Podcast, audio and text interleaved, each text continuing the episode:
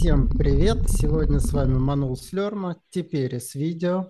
В эфире его частый ведущий Антон Скобин и у меня в гостях Тимофей Ларкин, DevOps-инженер Tricomus Technologies. Мы сегодня будем говорить о такой теме, как релокация э, за границу из России в другие страны. Тимофей, представься, пожалуйста, расскажи чуть побольше, кто ты и чем занимаешься. Привет, спасибо, что позвали. Ну, э, в первую очередь, э, по работе я DevOps-инженер в компании Tricomus Technologies. Подрабатываю еще местами, как, э, как на российские компании, как ИП, как нанятый по-разному. И за этот год я покатался, наверное, по странам пальцев одной руки не хватит, чтобы пересчитать. Где ты сейчас находишься? Сейчас я в прекрасном городе Кушадасы в Турции. Тут довол- довольно солнечно, несмотря на то, что у нас конец октября. В Турции я уже где-то недельки три. Мы сегодня записываем этот выпуск э, вместе с проектом DevOps Upgrade от Slurm. DevOps Upgrade – это набор курсов э, Slurm вместе с практиками ревью и сертификациями, который позволяет за 5 месяцев из сисадмина или разработчика там, постепенно дорасти до DevOps-инженера. И э, идея в том, что при релокации, конечно, главный вопрос – это вопрос денег. А, на какие деньги жить.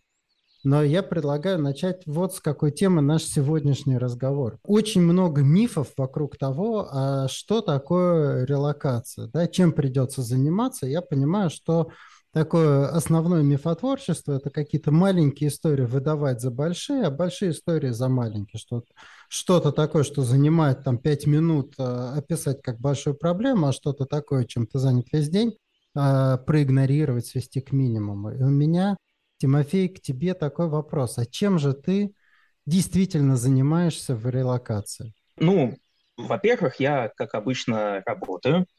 Э, нас еще пандемия научила работать на удаленке. Если, если, может быть, это был далеко не у всех до 2020 года, то сейчас какая удаленка это вот новая норма. Но у меня вот э, еще семья есть, э, жена с дочкой. Ну и это как бы и проблемы создает, но это и помогает их решать. Жена у меня, она не айтишник, ей пришлось из моей релокации бросить работу. Не могу сказать, что это финансово какая-то большая проблема там, на фоне девопсерских 300к в наносекунду. А, но вот тем не менее, пошла на такие жертвы, она вот э, очень помогала с организацией ну, там, как, как дочке дальше в школу ходить, как ей дальше образование получать. Я э, за этот год, наверное, побывал и в первой волне эмиграции, так называемой, и в третьей. Э, то есть, соответственно, те, те, что случились весной, и те, что случились э, во время мобилизации. И самое драматичное, наверное, это вот было наблюдать, сидя в Таиланде, как жена проходит с дочкой школьную программу. У меня есть э, друзья, которые примерно в такой же ситуации, э, тоже парень айтишник, э, подруга с сыном, и тоже им как-то приходилось э, какие-то вопросы насчет образования ребенка решать.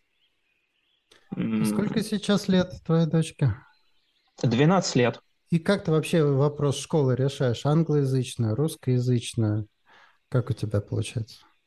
Ну, тогда весной, э, когда мы резко сорвались и уехали в Таиланд, все это было как не очень, во-первых, продумано. Мы, мы собрались буквально за три недельки и уехали. Мы, наверное, до последнего не знали, э, что будем делать со школой.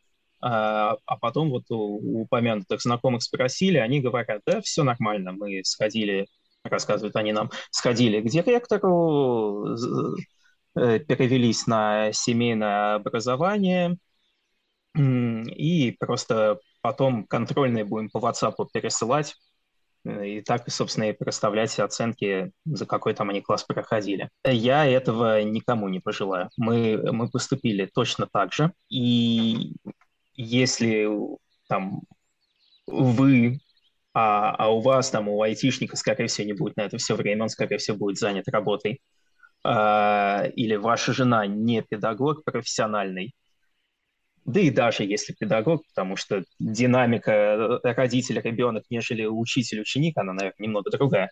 Вот. И если вы не готовы full тайм работать педагогом или заставлять там э, вашу жену или вашего мужа работать педагогом, не советую в это ввязываться. Мы потом э, вернулись тогда из Таиланда и в сентябре снова отправили ребенка в школу, а, только ради того, чтобы тремя неделями позднее опять заботиться о релокейтом. Но на этот раз мы записали ребенка в онлайн-школу, чтобы там все-таки педагоги работали, а не мы самостоятельно дома пытались пройти школьную программу. А, ну, и то, а, тут требуется какая-то степень самоорганизации у ребенка тоже. Так что вот это вот, это вот прям вот беда, это прям действует на нервы, Э, это отвлекает от работы, когда ребенок не хочет учиться, а жена пытается заставить, а я это все слышу. Это прям проблема, продумайте это заранее. Э, с одной стороны, я услышал такую мысль, что можно просто остаться на удаленном образовании в России. Вот, если честно, она мне почему-то не приходила в голову. Мне казалось, что надо искать школу по месту жительства какую-то э, офлайн там, да, местную, русскую, там еще какую-то.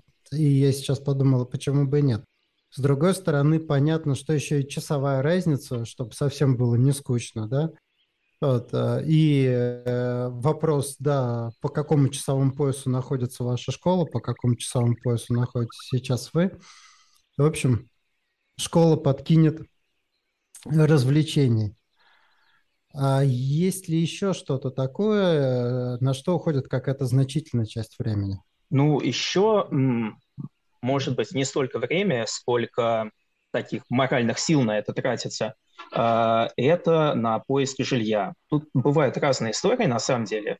А, вот одно дело, когда э, есть э, компания, которая ищет сотрудников на вакансию с релокейтом. Ну, типа вот Яндекс сейчас ищет э, людей, в том числе в Сербию, насколько я знаю. Это одна история. Вы переедете в Белград, э, вы единоразово найдете жилье, может быть, даже местную школу, э, и на этом успокойтесь. А я выбрал э, путь э, кочевать. Где-то в конце ноября я покину Турцию, поскольку как минимум, поскольку истекут 60 э, дней, сколько можно здесь находиться россиянам без визы, и поедем с семьей куда-то еще. И опять придется в этом, в этом где-то еще искать жилье. Ну, это такая напряженная история.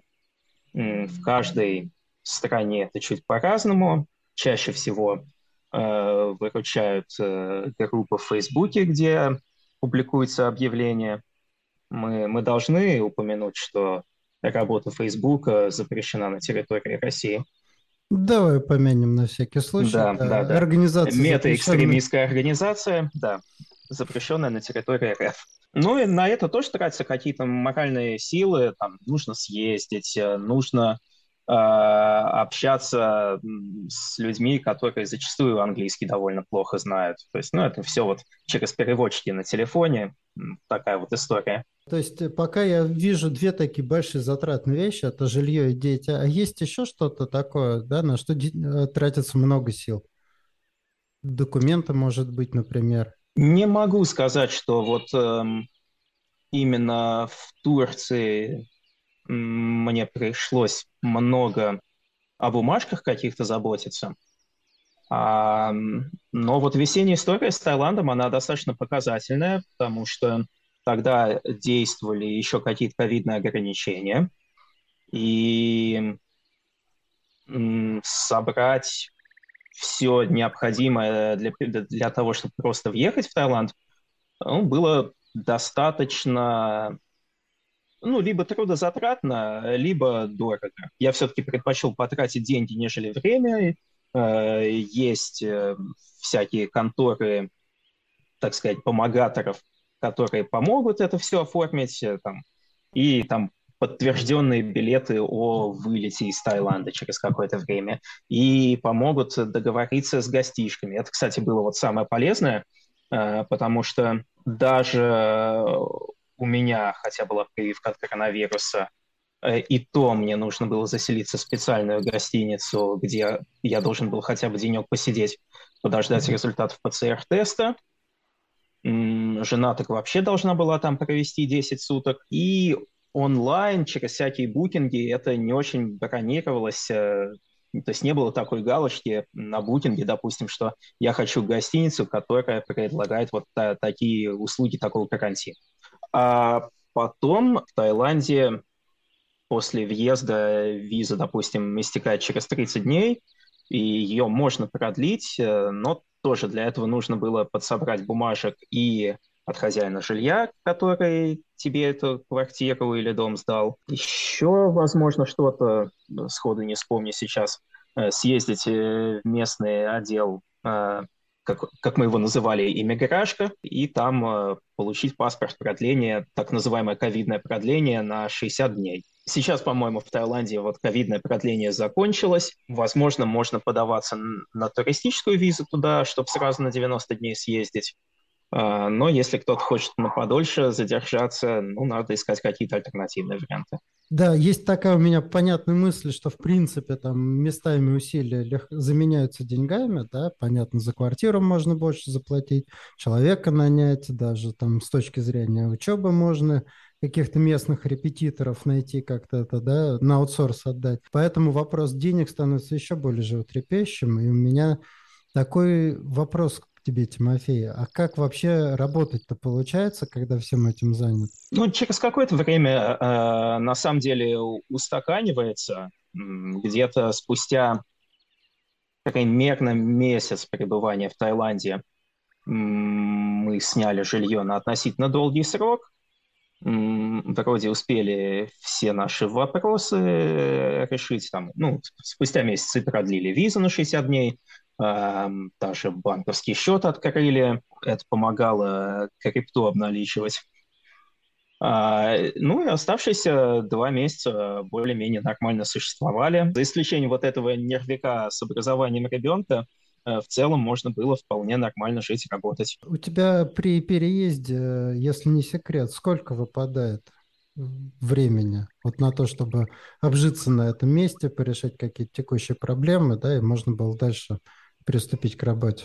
Трудно сказать. Ну, по моим ощущениям, там первые пару недель, это, это может быть пару раз в неделю по полдня, где-то так. Ну, я не беру в расчет, что там это авиаперелет какой-то, еще что-то. Ну, вот просто вот пока ты на времянке, там, либо в первом попавшемся Airbnb, либо в первом попавшемся гостишке сидишь и, э, и пытаешься решить какие-то бытовые вопросы, ну, при относительно хороших раскладах, наверное, первые 2-3 недели будет по меньшей мере пару раз в неделю, на полдня ты куда-то отъезжаешь, там, в эмиграшку, в банк, еще что-то такое, или просто посмотреть там квартиру или что-нибудь в этом духе. Потом это плавненько сходит на нет. У меня такой еще вопрос. Геморрой понятен, а ради чего? Что ты от этого переезда, от этой релокации получил? Тут такая избитая шутка на самом деле.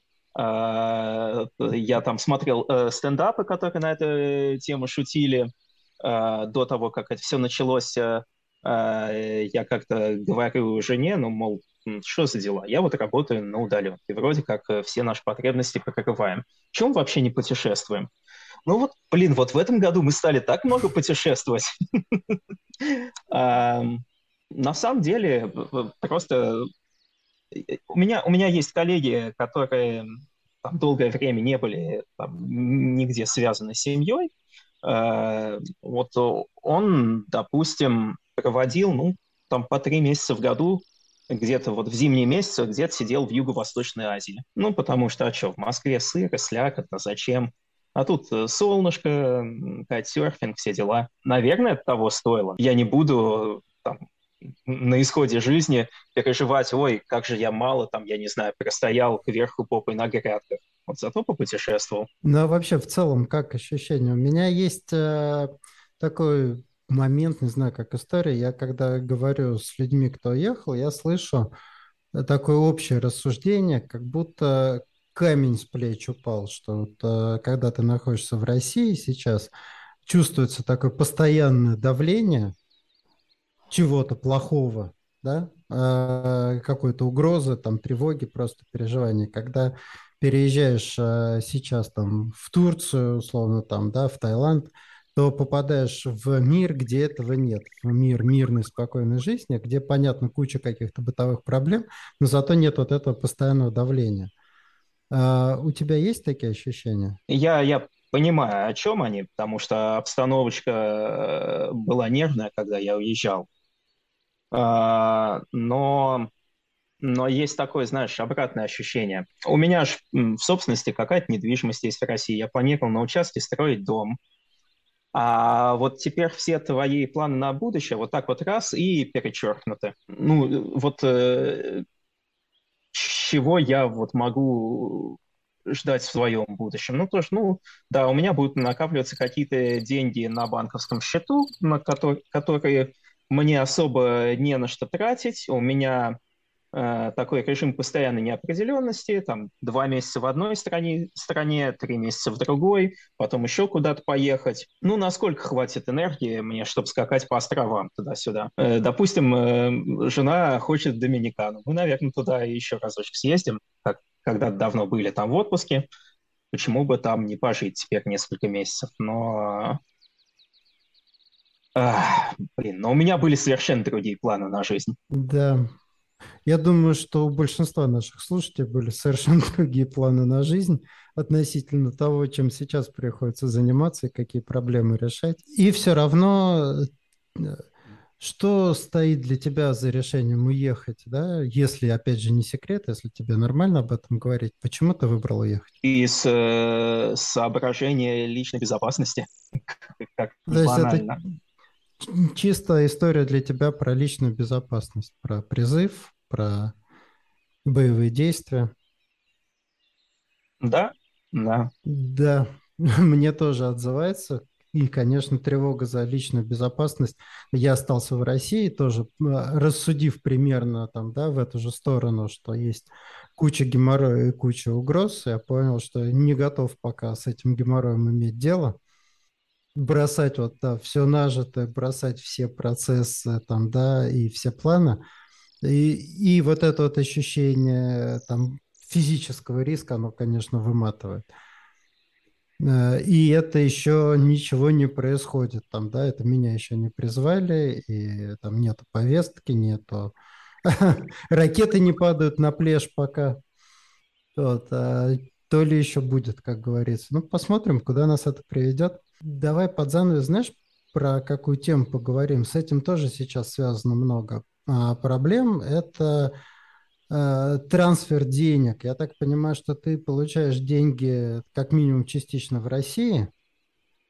Да. Вот, и каким-то образом выводишь их, чтобы воспользоваться ими там, в данный момент в Турции. А, тут на самом деле много способов. Они они индивидуальны в зависимости от того, кто в какой стране, где открыл банковские счета.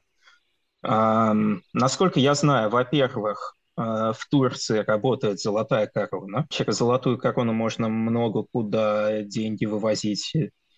Точно знаю, что в Грузию можно выводить эм, ну вот наслышан, что в Турцию, но в, у меня нету в Турции банковских счетов. Кажется, Unistream тоже работает на достаточно много стран, и из России пока тоже работает. Это что касается вывода рублей. Потом у меня на самом деле доходы есть и из Европы, поэтому мне в этом плане попроще. Ну и как, как многие россияне, я завел себе банковские счета в других странах э, за то время, как за вот э, за эту весну и лето. Дальше есть крипта, несмотря на то, что санкции ее все прикручивают и прикручивают, э, есть не только западные криптовалютные биржи. Вот, например, я зарегистрировался на одной такой, пока был в Таиланде. В этом плане я, наверное, чуть больше страдаю от того, что у меня больше сбережений в сети Tron, а, а эта биржа э, работает только с сеткой эфира. То есть э, USDT TRC20 я особо не могу выводить, только, только ERC20. Ну, такие лок- локальные проблемки. насколько я понимаю, здесь в Турции тоже есть э, криптоматы. Я точно знаю, что в Грузии есть криптоматы. Там, и там всегда есть э, локальные какие-то обменники. Ну, это всегда немножко рискованная история, потому что ты идешь просто к кому-то, натыкиваешь на, у себя на компьютере перевод на чей-то кошелек, и, и кто знает, может, может тебе просто по морде дадут и скажут, вали теперь отсюда. Вот. Ну, приходится там, либо находить через знакомых каких-то провер... какие-то проверенные криптообменники, либо, либо пользоваться теми биржами, которые нам пока еще доступны. Ну, либо, если это более классический релокейт, то э, получать э, вид на жительство в новой стране и э, просто действовать уже как местный резидент. Я пока слушаю, у меня складывается такое ощущение, вот мне лет много, и я застал еще 90-е годы, и когда там каждый выстраивал вокруг себя какую-то систему – где деньги получить, э, куда деньги отнести, да, вот, где поменять, там в какой валюте. Э, и надо было про это достаточно много думать. А сейчас э, мы привыкли, что все финансовые вопросы решаются просто, условно, там какой-нибудь там Сбер онлайн в телефоне, ткнул три кнопки, там, да, все платежи уехали. И мы как будто вернулись снова в это время, когда надо было думать, а как выстроить свои финансовые потоки, чтобы они дотекли туда, куда нужно. Ну, тогда справлялись, и, видимо, сейчас тоже с этим справиться можно. Я... А, для меня было э, откровением, когда э, мой 63-летний отец, ну, не сказать, что он с техникой на вы, вот, у него техническое образование, но все-таки меня немножко удивило, когда он у меня спросил, а как бы завести крипт-кошелек. Класс. Надо у своих родителей поинтересоваться, может, им тоже нужно, а я не в курсе. Я думаю, мы будем потихоньку заканчивать. Я хочу подытожить то, что я сегодня услышал. В принципе, там, да, сейчас э, спокойной, счастливой жизни нет нигде. Нет ее ни за границей, нет ее ни в России. Везде куча проблем, с которыми, в общем, предстоит справляться, и эти проблемы зависят от того, в каком мы состоянии, да, есть ли семья или нету семьи, есть ли, какие есть документы, там, представляет ли компания условия для релокации или не представляет или оставляет там вас наедине с решением юридических каких-то, да, иммиграционных проблем. И, по сути, каждый из нас выбирает, а что для него сейчас более выносимо, что сейчас э, ну, я готов пережить. Что? Э, ну, на мой взгляд, ты сгущаешь краски. Э, давайте все-таки вспомним чуточку, что вот мы, айтишники, это Эм, особенно э, если по меркам России э, судить, очень привилегированная каста, у которой вообще доступен этот самый релокейт. И то, что нам надо решать какие-то бытовые трудности, ну так всем вообще-то надо решать какие-то бытовые трудности. И достаточно многие из нас еще до всех этих событий хотели куда-то релацироваться, прям мечтали куда-то переехать. Так что, да, очень переживаем о, о тех печальных событиях, которые у нас на родине э, происходят, но все-таки многие из нас, наверное, хотели уехать. Э, почему же так все мрачно? Давай порадуемся за тех, кто действительно хотел, для кого это стало толчком, чтобы там, да, э, осуществить какую-то свою внутреннюю мечту.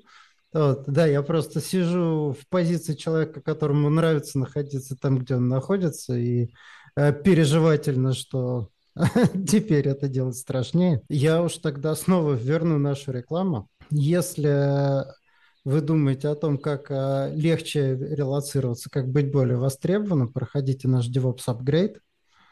Э, спрос на DevOps есть везде, и переехать DevOps даже еще проще, мне кажется, чем разработчику. И, конечно, релацироваться, когда у тебя много денег, тебя хотят нанять и хорошо платят, гораздо приятнее, чем когда этого нет. Да. Ну что, э, Тимофей, хочешь ли что-то сказать напоследок? Спасибо за разговор и берегите себя. И мирного неба вам над головой. Спасибо всем, кто был сегодня с нами. Всем пока. Пока.